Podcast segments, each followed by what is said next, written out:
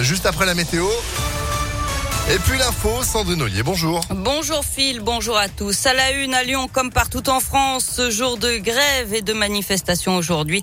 C'est à l'appel de plusieurs syndicats pour dénoncer la hausse du coût de la vie, des prix de l'énergie, défendre aussi les emplois et surtout réclamer des hausses de salaire pour tous. Et pour Laurent Obolo, représentant régional CGT cheminot, la question du pouvoir d'achat doit être au cœur d'ailleurs de la campagne présidentielle qui arrive. Je pense que le pouvoir d'achat, plus que tout autre sujet, euh, comme euh, la sécurité, euh, comme l'immigration, c'est le pouvoir d'achat, ça doit être le sujet essentiel de la campagne présidentielle, parce qu'à travers le salaire, il y a aussi le financement de la protection euh, sociale via les cotisations sociales. Donc, quand on augmente les salaires, eh ben, on augmente par définition proportionnellement les rentrées pour la sécurité sociale, pour la branche maladie, la branche retraite, etc., etc.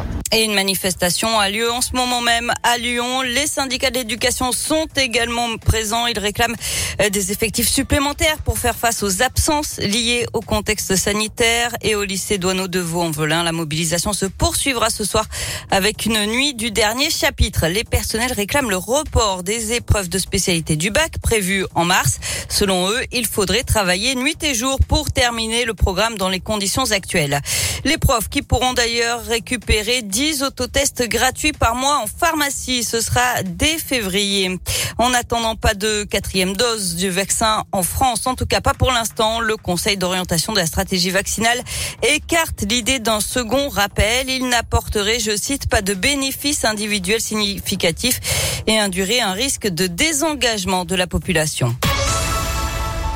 Dans l'actualité également, cette alerte rouge à la pollution de l'air à Lyon et dans le Nord-Isère, vignette critère 0, 1 et 2 obligatoire pour circuler à Lyon, Caluire et Villeurbanne aujourd'hui et certainement demain. Puis je vous rappelle également que la vitesse est abaissée de 20 km heure sur les voies rapides. Le Citral remet également en place son ticket dans les transports 3 euros la journée. Le coup d'envoi de la course officielle aux signatures pour les candidats à l'élection présidentielle. Il en faut 500 d'ici au 4 mars. 42 000 élus peuvent donner leur parrainage. Et puis c'est aujourd'hui que la République en marche lance sa campagne. Le parti d'Emmanuel Macron n'a pas encore de candidat officiellement déclaré, mais il lance quand même aujourd'hui son site internet et une campagne sur les réseaux sociaux.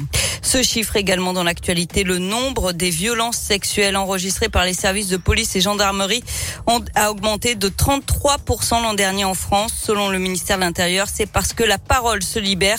Beaucoup de faits anciens font désormais l'objet d'une plainte. Et puis le monde du cinéma rend un dernier hommage aujourd'hui à Gaspard Huliel, l'acteur décédé la semaine dernière dans un accident de ski. Ses obsèques ont lieu en ce moment à Paris. Du sport avec du foot, à quelques jours de la fin du mercato, l'OL a refusé 55 millions d'euros pour le transfert de Paqueta.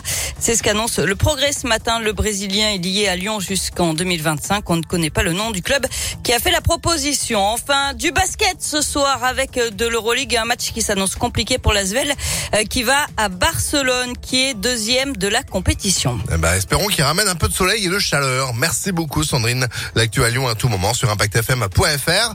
L'info revient cet après-midi à 16h et puis vous demain matin dès 6h30. À demain, bonne journée. Oh, le à oui, demain. la, la voix, euh, il est temps de s'arrêter. Ah, elle, elle mue. À demain. Météolion.net